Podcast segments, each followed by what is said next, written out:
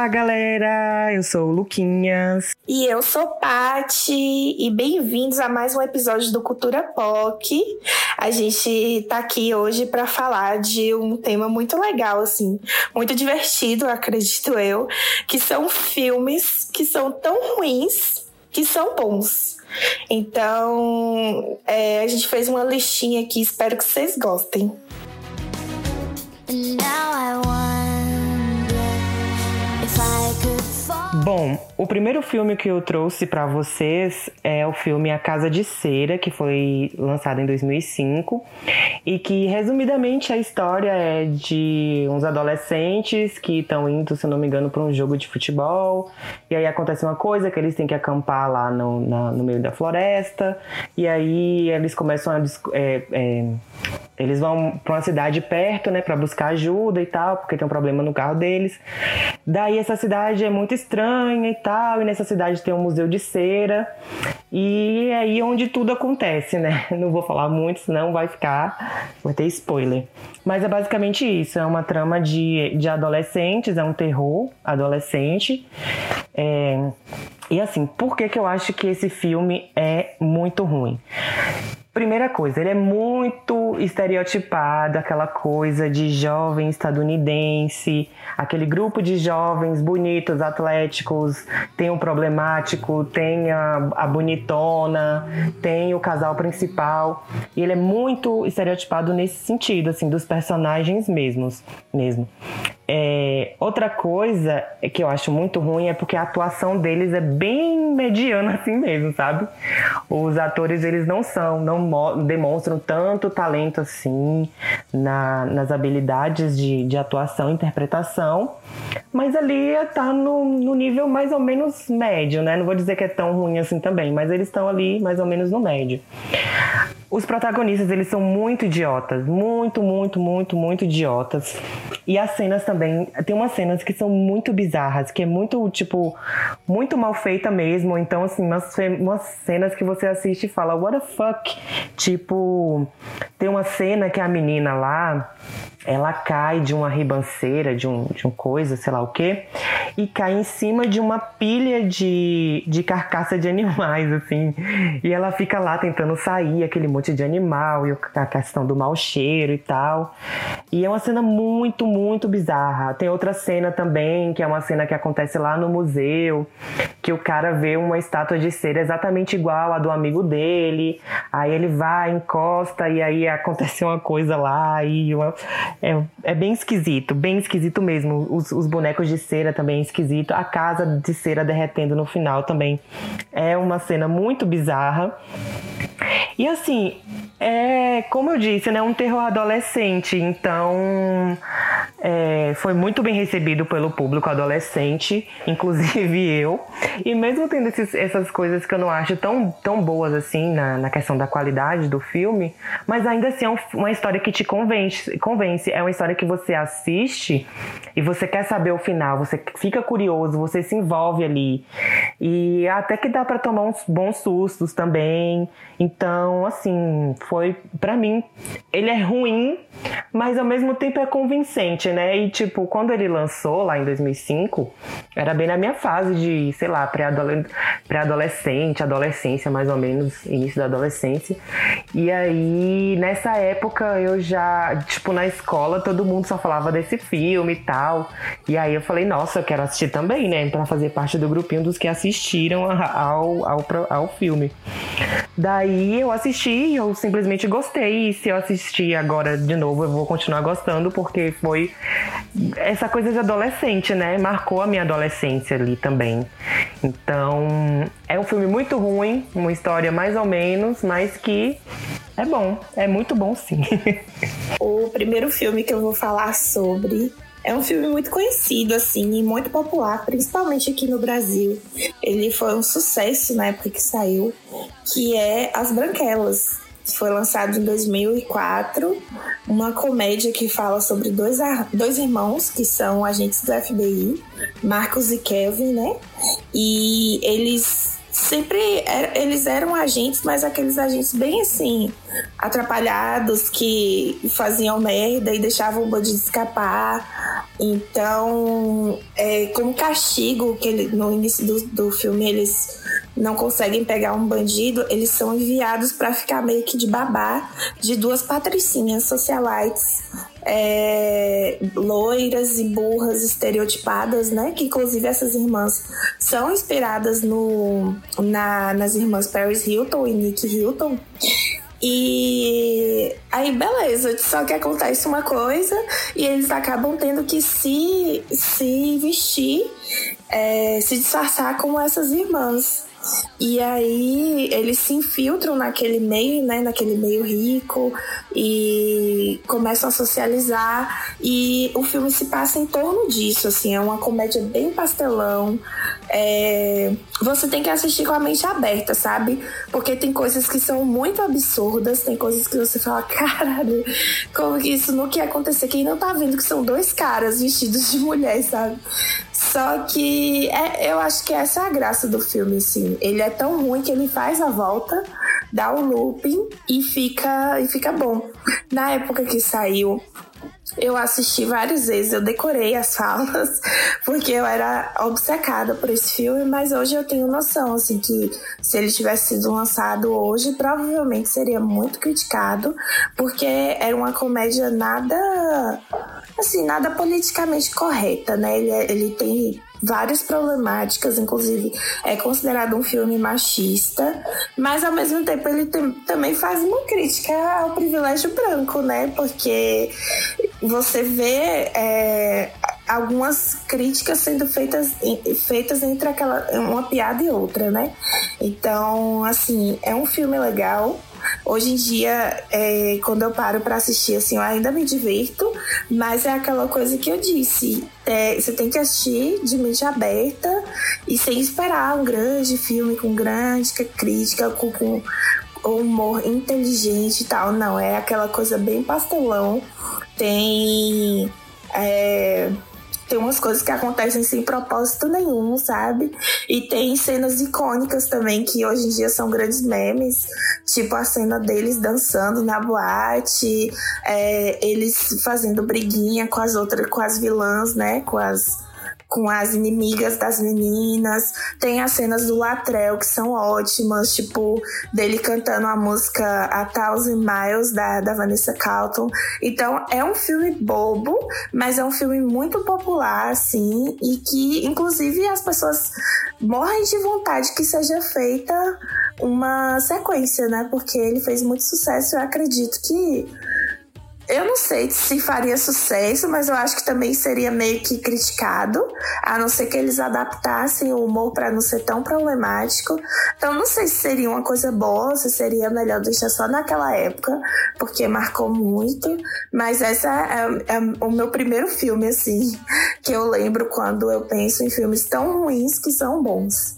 E sobre as branquelas, é, eu lembro que também é um filme que, na época que lançou, todo mundo na escola falava e todo mundo falava que era muito engraçado e tal. E eu também assisti na época, a primeira vez que assisti, achei incrível, maravilhoso, queria decorar todas as falas. Depois, com o tempo, assim, eu continuei assistindo, aí algumas coisas já não eram tão mais engraçadas também as coisas assim a gente muda né? Então é, a gente começa a ver que algumas coisas são bem na verdade problemáticas de você ficar rindo daquilo porém é, esse filme eu acho que ele fez tanto sucesso porque ele não foi um filme totalmente roteirizado sabe? Tiveram muitas cenas ali que foram feitas no improviso muitas piadas no improviso. Então eu acho que isso deu uma, uma diferenciada no, no filme sabe? E eu acho que por isso que talvez essa comédia ela seja tão ruim e ao mesmo tempo tão boa.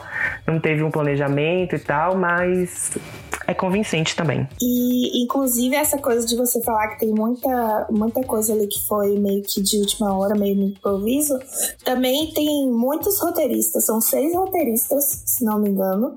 Então, cada um jogando uma coisa, várias cabeças diferentes pensando ao mesmo tempo. Então, foram várias coisas aleatórias que foram sendo jogadas ali também, que acabam dando essa essa sensação de, de coisa bagunçada, sabe? De roteiro bagunçado.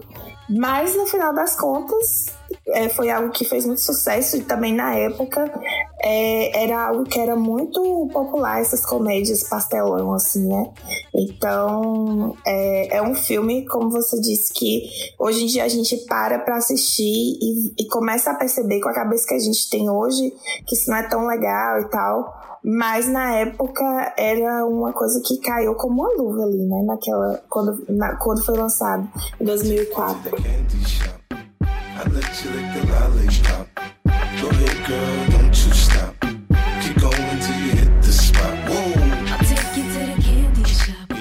É, o próximo filme que eu trouxe para vocês, que é um filme que é muito ruim mesmo assim, ele é muito escrachado, mas justamente por isso que ele é muito bom, é o clássico A Noiva de Chuck, que faz parte das sequências de filmes, né, do Chuck o Boneco Assassino. É, esse filme foi em 1998 e basicamente conta a história da, da Tiffany, que era namorada lá daquele, do cara, do que o espírito dele tá no Chuck, do assassino lá. E é, ela tenta retomar a alma dele no boneco, ela reconstrói o boneco e tal.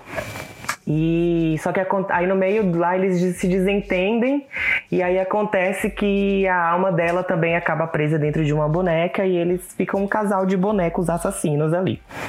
Esse filme, ele é muito trash e ele, e ele assim, junta duas coisas que, que são bem difíceis de dar certo juntas, que é a comédia e o terror. Porque de um lado tem umas coisas muito escrotas, muito engraçadas, muito assim, cenas marcantes de, de comédia, de, de piada, e ao mesmo tempo tem umas coisas que você fica assustado.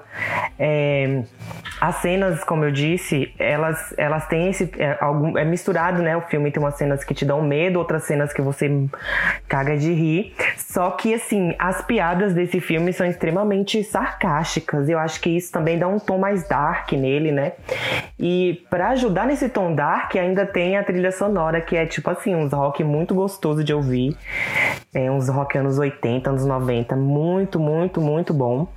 E assim, uma das cenas que para mim são as, a, a melhor, que para mim é a melhor, da, é a sequência de cenas da transformação da Tiffany. Que, mano, imagina aí, ela era um ser humano, uma loira lá, toda montada, né, com o corpo dela e tal. E aí ela, bem roqueirona, barra pesada e tal. E ela gostava de, de coisas de morte, assim e tal. Bem tenebrosa, bem punk. E aí ela, quando ela, ela se transforma na boneca, ela compra uma boneca que é uma boneca de noiva da mesma linha da boneca do boneco Chuck, só que é uma boneca de noiva. E ela dá para ele porque eles, quando ela, ela consegue reanimar ele, trazer a alma pro corpo, é, eles se desentendem ali, né? E ela quer casar e ele não queria casar e tal.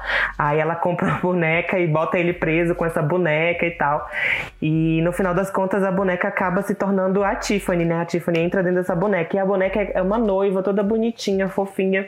E quando a Tiffany, é, o espírito dela, a alma dela entra na boneca, ela se transforma, ela coloca umas botas, uns coturnos assim, ela faz uma maquiagem bem preta, assim na boneca.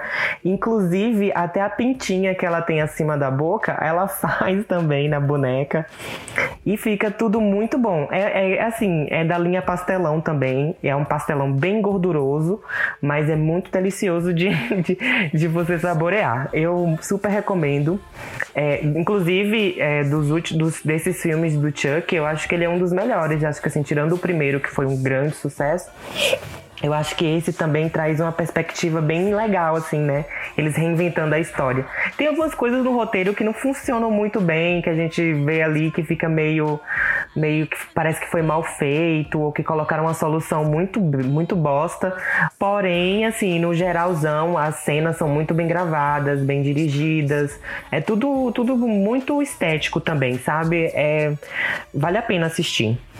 Ah, isso que eu ia falar, que ela. O que eu lembro desse filme é que a boneca ficou totalmente igual à atriz que fazia a noiva, né? A, a, a noiva humana. Então eu achava isso sensacional, assim. E, inclusive, essa foi a minha primeira referência de filme do Chuck, porque foi o primeiro que eu vi desse universo. Eu não, não, não tinha chegado a ver o, o filme original. E assim, eu acho que no filme original tinha mais uma pegada de terror mesmo, de, de uma coisa mais, mais séria, assim, para ser assustadora. E nesse da noiva do Chuck, eles simplesmente tacaram foda-se e começaram a fazer uma coisa bem escrachada mesmo, uma coisa bem comédia. Então eu gostava porque eu ria muito. Eu lembro de assistir esse filme com meu irmão, dois pirralhos assim, mas era uma coisa que era para dar medo e a gente morria de dar risada. Então também adoro esse filme. Inclusive, quero ver de novo. Bom, e o filme, o segundo filme que eu vou falar, que eu vou trazer para esse programa, é o filme Crossroads, Amigas para Sempre, de 2002. Também, ou mais conhecido, né? Como o filme da Britney. Esse filme eu lembro que eu assisti direto. Ele fala sobre três amigas de infância que é, meio que se afastam e aí acontece uma coisa e elas resolvem sair viajando pelo país de carro. É basicamente um é, road movie, né? Road Trip Movie, que é um filme de viagem, elas vão vivendo altas aventuras, como diria o cara da chamada do Sessão da Tarde. E basicamente é isso. Aí é um clichêzinho, adolescente, jovem adulto, onde elas vivem romances e é, elas é, acabam fortalecendo a amizade delas. Então é aquele filme clichê, é, filme romântico, mas que, que, que tem uns roteiros bem água com açúcar, que não é nada assim, amor da crítica, mas é aquele filme bestinho, assim, bobinho, para você assistir quando você tá sem fazer nada, quando você não quer pensar muito. Eu assistia sempre porque, sempre que eu podia, porque é um filme da Britney, né? Eu adoro a Britney desde novinha, então eles aproveitaram também isso de colocar uma grande estrela que estava em evidência na época para fazer um filme, né, para dar visibilidade. Então tem tudo isso, apesar dela não ser uma grande atriz, assim, mas eles apostaram mais nisso, né, mais na influência dela como cantora, como popstar, que estava super estourada na época. E pesquisando sobre esse filme, eu fiquei chocada porque eu descobri que o roteiro dele é da Shonda Rhimes, que é aquela mulher que criou as séries famosas Grey's Anatomy, How to Get Away with Murder. Então eu fiquei, nossa, não sabia que a Shonda estava envolvida nessa super produção. E, e, esse filme também é, uma, é um dos primeiros trabalhos da Zoe Saldana, que é aquela moça que sempre faz filmes de nerds e tal, ela é a musa dos nerds, né?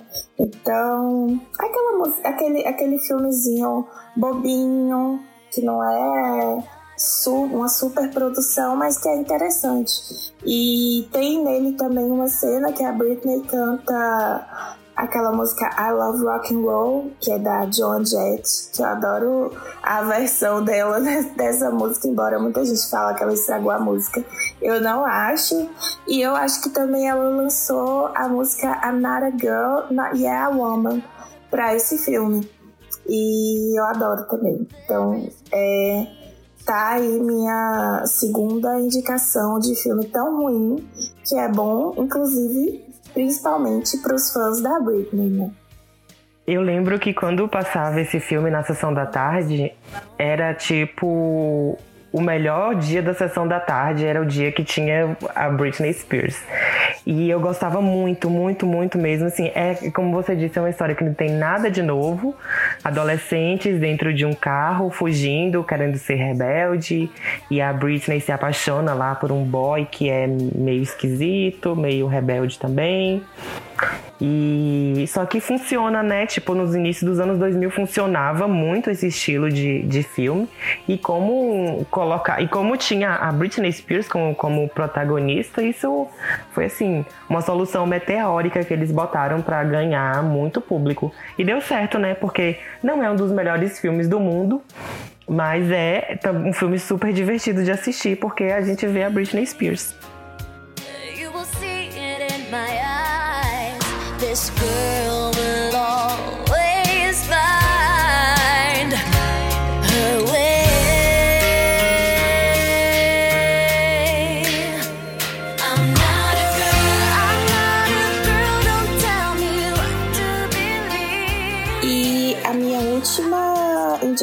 De filme ruim, que acaba ficando bom. Esse, nesse caso, eu não tenho nenhuma nenhum apego, assim, como no caso, por exemplo, do filme da Britney, que eu assistia pela Britney. Esse eu só acho muito interessante a história mesmo. Eu tô falando do filme The Room, de 2003, que esse filme, hoje em dia, ele se tornou cult, assim.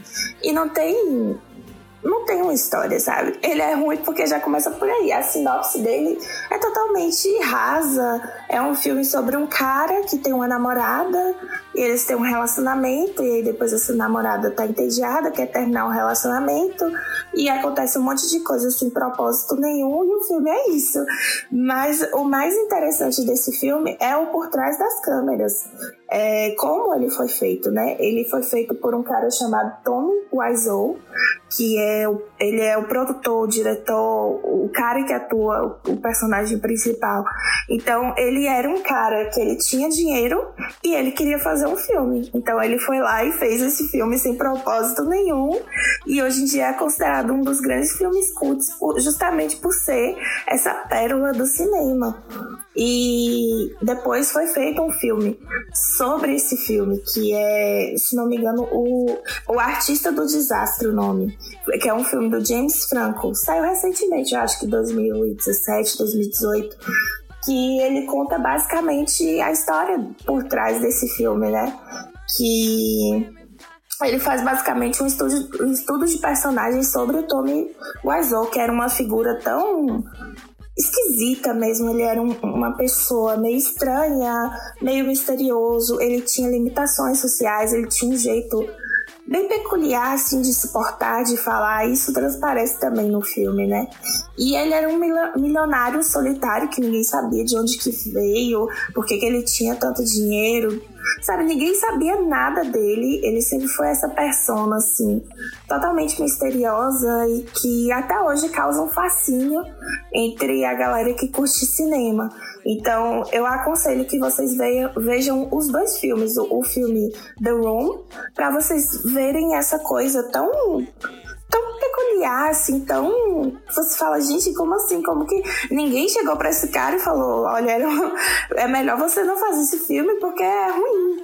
E sabe, tanto que tem uma cena no, no filme sobre esse filme, O Artista do Desastre, que na premiere do filme que eles vão exibir, a galera começa a rir porque a galera achou que era uma comédia. E os atores que participaram do filme ficam assim atônitos, porque eles não esperavam essa reação, porque era para ser um drama. Mas é tão mal feito, as atuações são tão assim sem pé nem cabeça, parece que colocaram, sabe, os discursos não fazem sentido, o jeito que a galera entona a voz não faz sentido. Então é uma peça assim, para se você gosta de ver coisas de vergonha alheia, veja esse filme e depois veja o Artista do Desastre, que é um estudo de personagem que você passa a entender melhor o que se passou aqui, ali na, naquele momento. Sobre esse filme, eu nunca assisti não, mas fazendo as pesquisas aqui, eu vi vi que ele era tão ruim, como você disse, ele era tão ruim, tão ruim que se tornou cult. E eu vi também falando que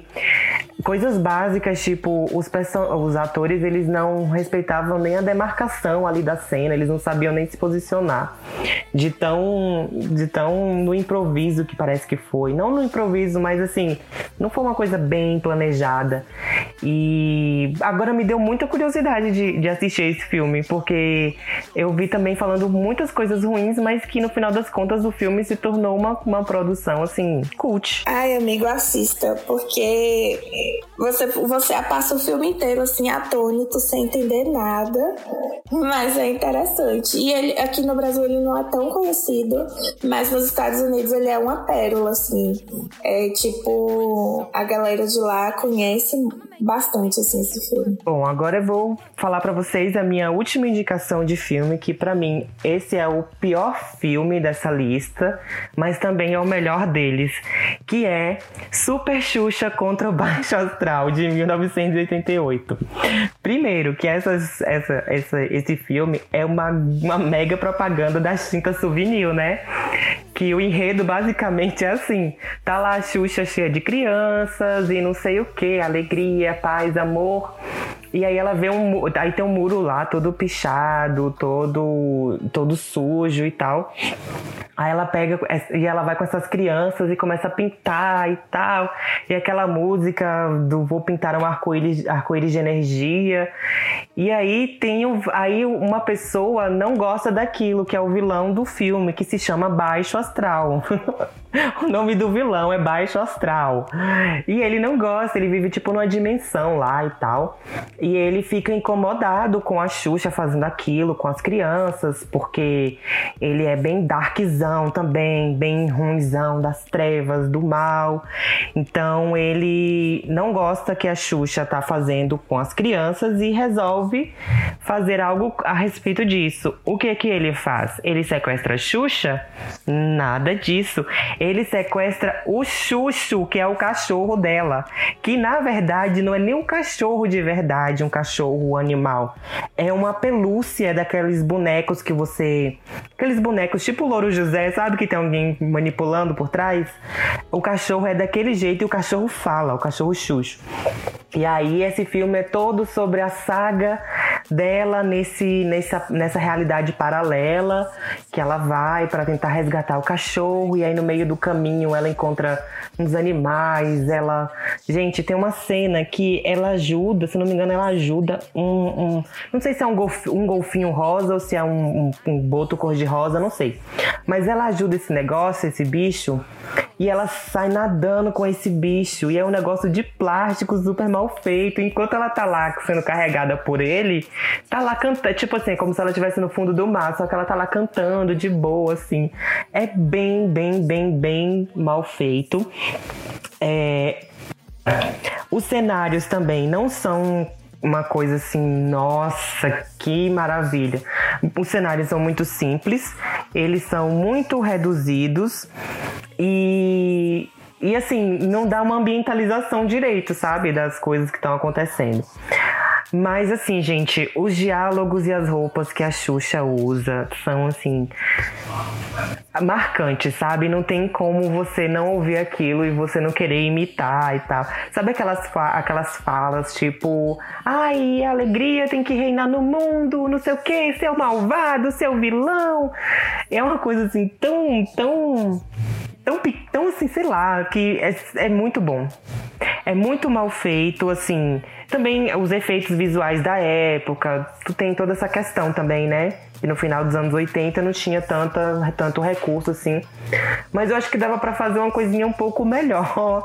As, inclusive as fantasias, as fantasias do, do, dos, dos, dos personagens, né? Dos animais lá. Porque todos os animais lá, eles meio que falam. E inclusive até um puff que ela tem, ela tem um puff que também conversa, gente. Onde já se viu isso? Um puff que conversa. E aí, é, no final ela salva e tem o arco-íris de magia lá, que, é, que dá alegria para todo mundo. E só que assim, a Xuxa tá lindíssima. As, como eu disse, as falas são muito boas, são muito a cara da Xuxa, só para baixinhos. E, e também tem aquela, aquela, aquele figurino clássico dela, né, que se tornou assim algo muito que a gente discute até hoje e que para mim é, continua lindo e vai ser lindo para sempre, que é um, um body branco com um short branco e no body tem uma estampa de um arco-íris assim na frente e tal. E e se você não assistiu a esse filme na sessão da tarde, você vai desligar esse podcast agora, vai sentar e vai assistir essa obra-prima do cinema brasileiro. Ai, gente, os filmes da Xuxa são, em sua grande maioria, uma grande viagem, né? tomou doce a pessoa que fez e, e, e, produziu esse filme. Mas na época que eu era criança eu tinha muito medo. Principalmente do, do baixo astral e de todos esses bichos falantes eu tinha muito medo. Eu acho que eu só fui assistir esse filme quando eu era maiorzinha, assim. Mas você sabe que isso falando da época do, dos do material que eles tinham para trabalhar na época e também não era nem só uma questão de tecnologia, eu acho. Eu acho que antigamente as crianças eram menos criteriosas, né, no, no quesito filme, assim, no quesito produções audiovisuais. Tudo que faziam pra gente a gente consumia e achava ótimo. E hoje em dia eu acho que as crianças elas querem um pouquinho mais de qualidade, não só as crianças, porque eu vejo muito filme que é feito para criança, mas que os adultos também consomem, que os críticos também revisam. Então, hoje em dia tem mais uma preocupação, assim, das coisas serem mais bem feitas. Mas, assim, anos 80, anos 90, até o começo dos anos 2000, principalmente as produções brasileiras não tinham muito critério, não. E a gente consumia, eu adorava os filmes do Didi. Eu acho que hoje em dia, se uma criança fosse ver um filme do Didi, ia falar, nossa, que, que velho chato, sabe? Só que naquela época era tipo, o que mandava, a gente adorava e assistia. É, então, o, esse filme da Xuxa, é, ele é, é, tipo isso, os filmes da Xuxa na década de 80, 90, era sempre essa pegada, assim.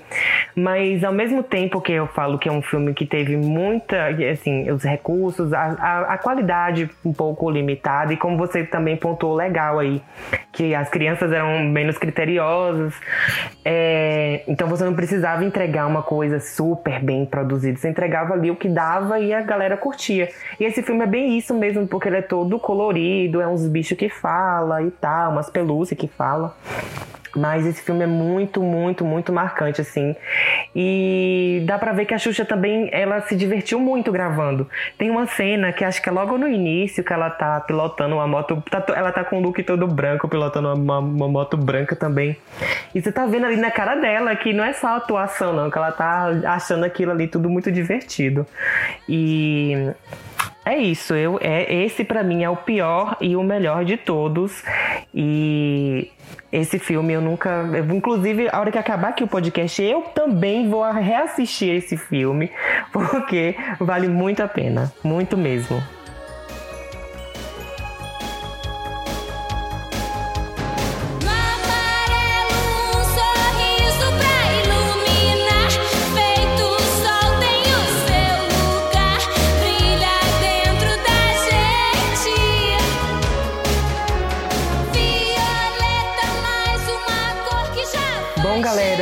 Esse foi o episódio de hoje. Espero que vocês tenham gostado de cada filme e não gostado ao mesmo tempo, porque é isso aí a ideia, né? Filmes que você gosta, de tão ruim que ele é, que você gosta.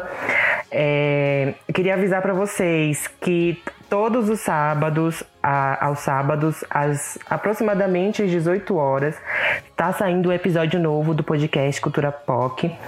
E agora temos uma novidade muito legal que é, nós estamos postando também em outros canais além do Spotify.